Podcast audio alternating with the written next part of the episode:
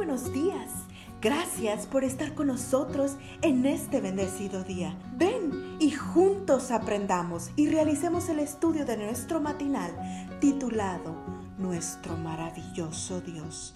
Te invitamos a recorrer con nosotros las promesas que el Señor tiene para ti el día de hoy.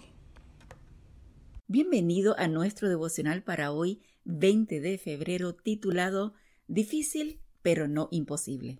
Este comienza con el versículo Mateo 6, 12 que dice, Perdónanos nuestras deudas como también nosotros perdonamos a nuestros deudores. Perdonar, ¿hay algo más difícil en la vida que perdonar? No estoy hablando de aquí de perdonar al vendedor que miente descaradamente para hacer pasar su mercancía como una de las maravillas del mundo moderno, ni del empleado en la oficina que te saluda con tanto cariño pero tiene la vista puesta en el cargo que ocupas? Me refiero a cómo perdonar a quien dice ser tu mejor amigo o amiga y a tus espaldas está hablando mal de ti. Perdonar a ese ser querido con quien creciste y que terminó traicionando tu confianza. Esta última experiencia la vivió Mike, según un relato que cuenta Grammy Loftus. El caso es que el mejor amigo de Mike lo había convencido de invertir en un negocio que, en su opinión, estaba blindado.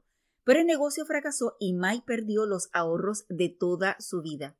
Lo que más le dolió a Mike fue enterarse de que su amigo en secreto había protegido su propia inversión contra todo riesgo, de modo que el proyecto se fue a pique, él nada perdió.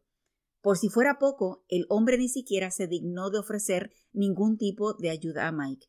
Dice el relato que aunque el golpe fue severo, con el tiempo Mike recogió los pedazos de su fracaso siguió adelante y logró recuperar sus finanzas. Sin embargo, un día Mike supo que su amigo estaba en bancarrota y que su familia estaba pasando por tremendas dificultades. ¿Puedes imaginar lo que sucedió? Mike colocó a un lado el pasado y ayudó a su amigo a salvar su trabajo y también su familia. Este es el milagro del perdón. Bien difícil, pero no imposible. ¿Por qué no es imposible? Porque nuestro Padre es un Dios perdonador clemente y piadoso, tardo para la ira y grande en misericordia. Nemías 9:17. Él quiere que por medio de su Santo Espíritu morar en nuestro corazón, para que así como Él ha perdonado nuestras ofensas, también nosotros perdonemos a quienes nos han ofendido. ¿Hay en tu corazón alguna amargura, algún rencor por el dolor que alguien te ha causado? Hoy es un buen día para perdonar.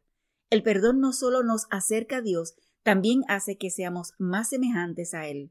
Más importante aún, si Dios ha perdonado el mal que nosotros hemos hecho, ¿por qué no perdonar a quienes nos han hecho mal?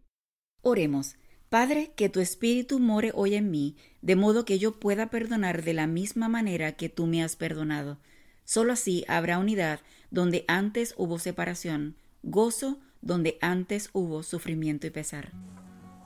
Es un privilegio que acompañándonos cada día. Gracias.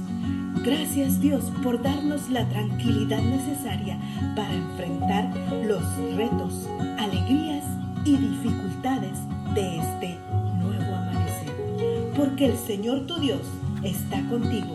Como guerrero victorioso se deleitará en ti. Con gozo te renovará cada día con su amor.